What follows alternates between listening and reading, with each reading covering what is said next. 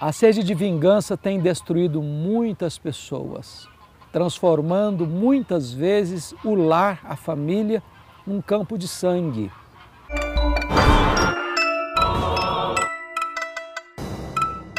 Hoje, mais de 30% das mulheres assassinadas no Brasil são assassinadas por motivos passionais, por vingança, por pessoas que passaram pela vida delas como namorado, noivo e esposo.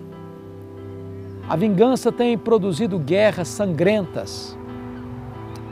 E a Bíblia tem uma palavra para dar acerca deste tão importante assunto.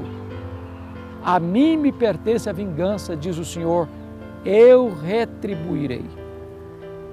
Eu não posso retribuir o mal com o mal porque quando eu tomo nas minhas próprias mãos a vingança, eu não sei fazer isso com justiça. O que a Bíblia me ensina é que eu devo pagar o mal com o bem. Quando eu guardo mágoa no coração, quando eu tenho raiz de amargura no meu coração, eu me enveneno, eu me autodestruo, é uma autofagia. E sempre que eu vou é, exercer a vingança, eu vou não apenas me destruir, mas vou destruir as pessoas à minha volta. Jesus Cristo nos ensinou a perdoar.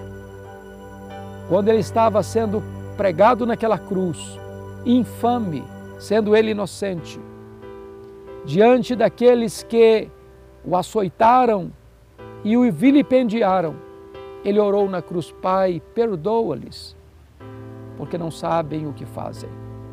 Eu posso lhe garantir que o perdão é maior do que o ódio. O perdão cura, o perdão restaura. O perdão é a asepsia da alma, a alforria do coração, a libertação da sua mente. Não guarde mágoa, não pague o mal com o mal, devolva o mal com o bem e assim você será verdadeiramente um discípulo do Senhor Jesus Cristo.